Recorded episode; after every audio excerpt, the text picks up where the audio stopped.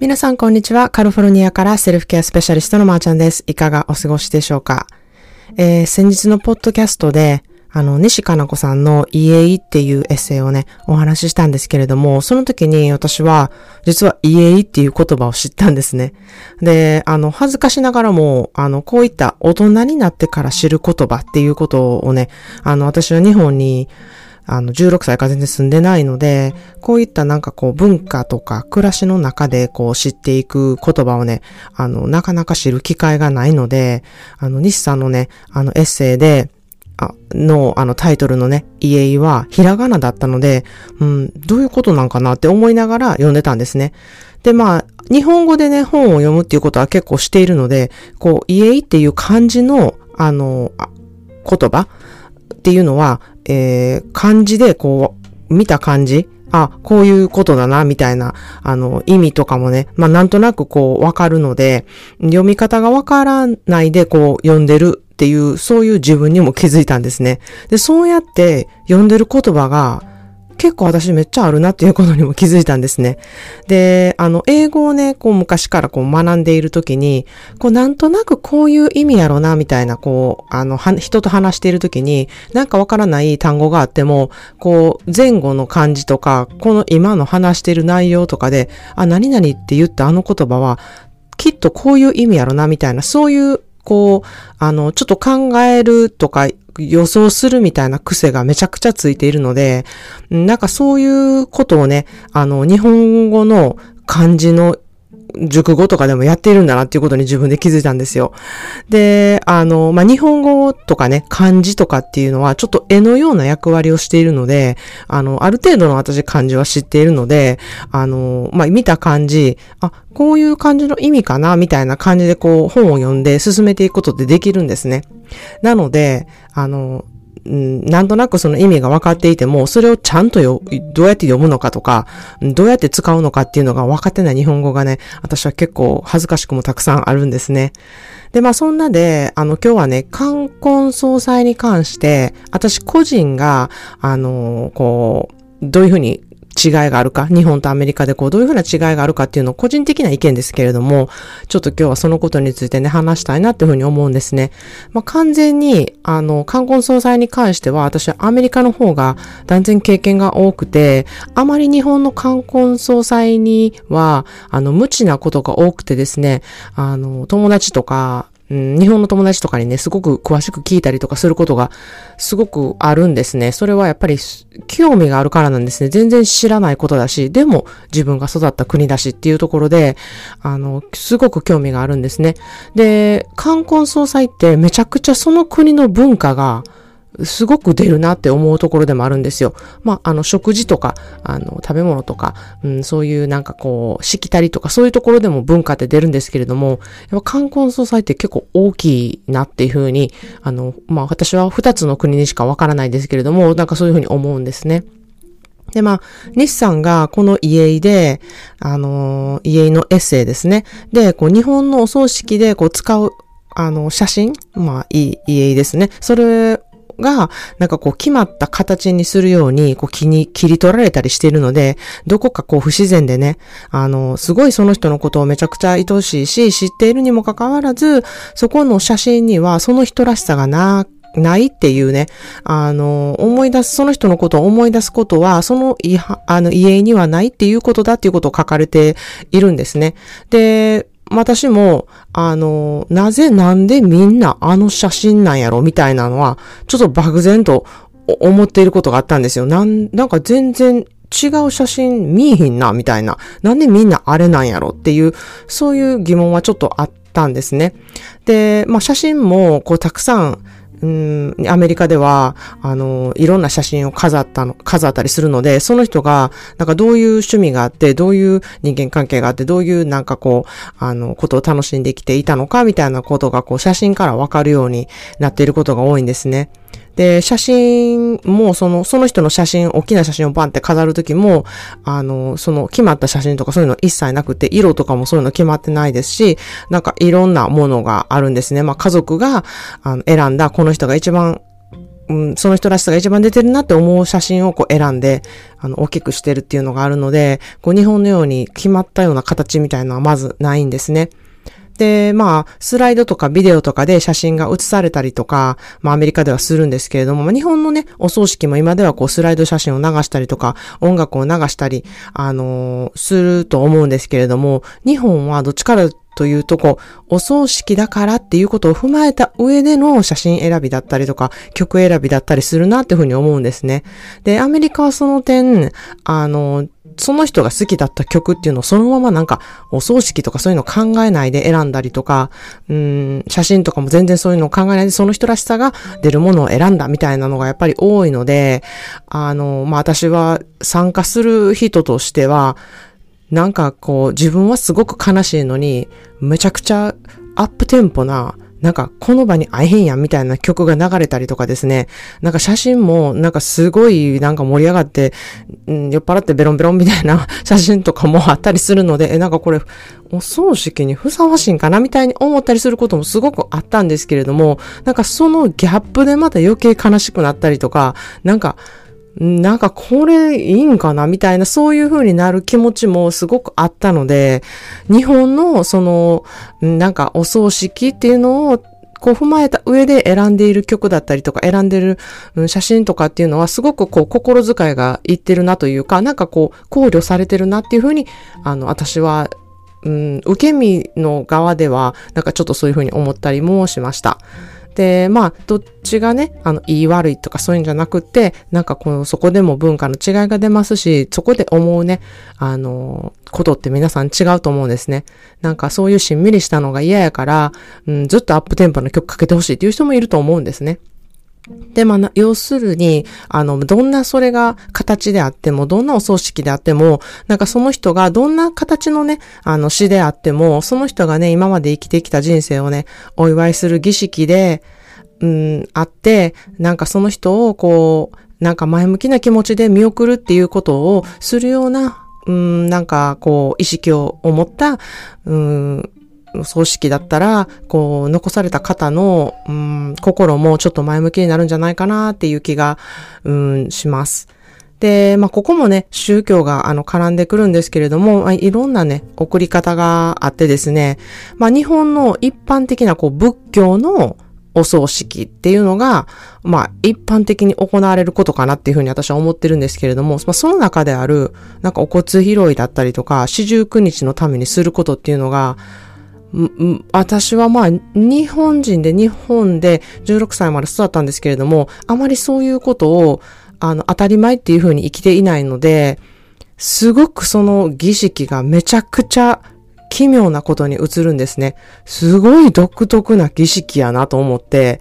あの、皆さんもしかしたら、あ、それは普通に当たり前にやってることやでって思う方が多分多いと思うんですけれども、まあ、あの、私から見たら、なんかす、すごい宗教的なことやなっていうふうにめちゃくちゃ思うんですね。なんかそういうふうに感じたことも、あの自分は日本人だけど、なんかそういうところですごい違和感を感じることが、うん、やっぱりアメリカでそういう観光総裁を多く過ごしてきたから、うん、そういうふうに思うのかなっていう自分のこう発見にもなったんですね。で、あとはアメリカと日本のあの大きな違いはお葬式での服装ですね。まあ、アメリカではまあ映画とかドラマとかそういうとこでは結構黒い服を着て参加しているっていうところも映されている場合もあると思うんですけれども、あまあこれも宗教によって、うん、違うんですけれども、まあ宗教によっては黒黒じゃないといけませんみたいなそういうところもありますけれども、まあ一般的に結構みんないろんな服を着てるんですね。で、ジーンズにスニーカーの人もいれば、なんかハワイアンシャツの男性もいますし、なんか花柄のお洋服を着ている人もいれば、なんか結構真っ赤なドレスとかも着ている人もいたりとか、うん、またはなんか露出の高いお洋服を着ている女性の方とかもいるんですね。で、まあ日本ではなんかもう不謹慎やみたいな感じで言われる感じの方も全然いまして、誰も何も言わないみたいな、うん、あの、it's, it's okay みたいな、あのところはすごくこちらではあります。で、まあ、日本は、あとは、あの、結婚に関してですね、あの、することって言ったら市役所で、あの、書類一つで済ませれる、なんか、めちゃ簡単な儀式っていう感じが私すごくするんですよ。あの、離婚も書類一枚こうなんか書いて提出したらおしまいみたいな、なんかすごい簡単にできるプロセスなんやなっていう感じが、あの、すごくしているんですけれども、まあそれは私だけでしょうか。えー、アメリカでは、まあ、結婚するってなると、市役所に書類を提出するときも、あの、その市役所に、えー、牧師さんがいまして、あの、ちょっとね、市役所の隅の方というか、ちょっとそういう、あの、儀式ができるところが設けられていまして、そこに、あの、ちゃんと牧師さんがいて、あの、神に誓うっていう儀式を、あの、市役所でやるんですよ。で、あのー、そこで、えー、書類を出すときも、その二人だけじゃなくって、その、あ、日本もそうかもしれないんですけれども、えー、あのー、まあ、サインしてくれる人を、あの、身近な人を呼んで、そこで、あの、承認としてやってもらうっていうことが、あの、一緒にあるんですね。で、まあ、あの、うん、アメリカでは、えー、離婚するときは書類を提出しても、えー、6ヶ月はよく考えてくださいっていう、こうなんか、あの、試行期間みたいなのを設けられるので、あの、6ヶ月後にその書類を正式に収めるっていうことができるんですね。で、まあ、皮肉なことに、なんかこうやって考えてみると、めっちゃ書類一枚でペペって、あの、結婚とか離婚とか簡単にできる、あの、日本に比べてですね、なんかアメリカは神に誓うとかいう、そういう、あの、すごい大々的な、あの、儀式をしておきながら、もう離婚率は、あの、すごく高いんですよ。もう断然日本より高いですし、あの、2022年で現在調べたところ、あの、まあ、以前よりはね、ちょっと減ったといえども、まあ、45%の結婚した方が離婚してるっていう風な統計が出てるんですね。なので、まあ、どっちが、うん、いいのかとか、どっちが意味があるのかっていうのはちょっと、うん、これではわからないことなんですけれども、まあ、日本の結婚式で私が思うことは、あの、親善結婚式の場合は全然違うんですけれども、あの、教会っぽい場所で結婚するところ、それは本当のクリスチャンが、あの、結婚する場合はまた違うんですけれども、一般的になんかホテルの横についてついてたりとか、あの、結婚式場とされてるところにあるなんか教会っぽい場所での結婚式は、なんかちょっと私から見ると、え、コメディ？みたいな、あの、ちょっとジョークっぽいコメディみたいな感じに思うことがすごく多くてですね、あの、なんかすごい形だけのことをやっている。まあその形だけのことをしたいからやってるんだと思うんですけれども、なんかすっごいそれが不思議だったことを、あの、覚えています。で、ね、あの、二次会とか披露宴とかは、なんかすごくそれなりの、あの、お祝いの仕方だし、すごくこう意味があるってことがわかるんですけれども、あの、なんか、うん、結婚式っぽいことを、えー、教会っぽいところでやるっていうのが うん、すごくすごく不思議でした。で、また牧師さんがなんかなぜか外国人が多いっていうところもめちゃくちゃ不思議でした。で、こう、伝ない日本語を話しながらもなんか時々英語を混ぜたりとか、そこもすごく不思議でしたし、で、その牧師さんともうちょっと話したらめちゃくちゃ、え、なんか日本語がペラペラで、あの、なんか演技、演技感めちゃくちゃあるっていう。で、その人も別に牧師さんじゃないっていうところも、すごいびっくりで、なんかもういろいろびっくりすることがあって、あの、まあ、楽しかったというか面白かったですね。で、まあ、アメリカでは、あの、教会でする場合はもう本当に、ほとん、もう本当にその、教会にゆかりがないとできないっていうところが多いですし、もちろん宗教も問われて、そこの宗宗派の人じゃないとできないっていうことになってますし、あの、ただ、教会っていう建物でしたいっていう、あの、ことって、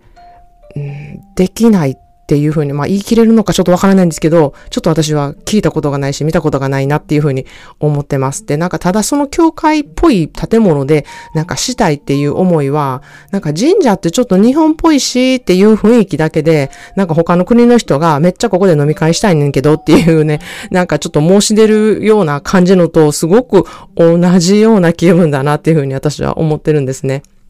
で、まあ、アメリカはね、一般的にこうカジュアルなこう文化で、あの、式っていう式があまり堅苦しくないものなんですね。あの、入学式もないですし、成人式もないんですよ。なので、あの、卒業式とかは、あの、高校生と大学生にはあるんですけど、それも結構盛大にはするんですけれども、あの、規定服服がね、決まっているわけではないし、あの、いろんな服があって、いろんな、うん、なんか、方がいるなっていうふうに思います。ということで、あの、今日の一言イングリッシュです。acknowledge the fact that your norm is not norm for others. acknowledge the fact that your norm is not norm for others. あなたが思っている普通とか当然っていうことは他の人にはそうではないことを知っておくことっていう言葉ですね。まあ、本当にこれは知っているっていうだけでとても視野が広くなりますし、あの他人をね、ジャッジすることがすごく減るな、減る考え方だなっていうふうに思うんですね。で、本当にこの考え方は、あの周りの人とか相手に対して優しくなれるだけじゃなくて、自分も辛い思いをすることから守ることができるなっていうふうに思うんですね。これが当然やとか、これが常識やんとか、これが普通やんっていうふうに思って生活していると、結構自分が辛くなるんですよね。で、そういうふうにあんまり考えることじゃなくて、なんでそう思うのかな自分はとか、なんでこれがなんか当然って思ってんのやろとか、うん、でもやっぱりこれやからやっぱ当然やよなっていうふうに、あの、理由付けをね、ちゃんと自分の考えで持っているっていうことがあれば、あまり人をジャッジすることなく、あの、あなたの意見っていうのはすごく尊重されるなっていうふうに思うんですね。その理由があって言っているっていう意味があるので、だけど、あの、みんながやってるからとか、みんながこうやからとか、そういうことで、これ普通やしとか、これ当然やしっていうふうに言っていると説得力が全くないので、うん、あの人のことをね、ジャッジする、してるなっていうふうに捉えられてしまうなっていうふうに思います。で、まあね、そういうことをあんまりね、あの、ジャッジするっていうことを考えないで過ごしていると、こう自分の、あの、物差しだけでね、この普通とか、当然とか、あの、物事を考えることっていうのは、うん、なんかとても恐ろしいことだなっていうふうに私は個人的に思っているんですね。っていうことはちょっと今日は、あの、長くなったんですけれども、今日は私が個人的に思うアメリカと日本の冠婚葬祭についてお話していました。それでは皆さんも今日もいろいろいてよしをモットーにあなたらしい一日をお過ごしください。See you in the next episode. Have a wonderful self-care day.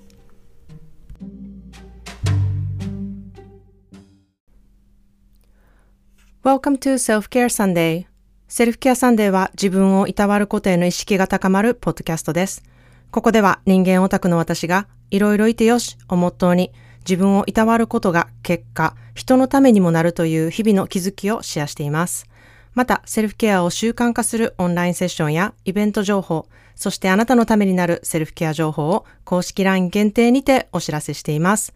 Your self-care starts right now.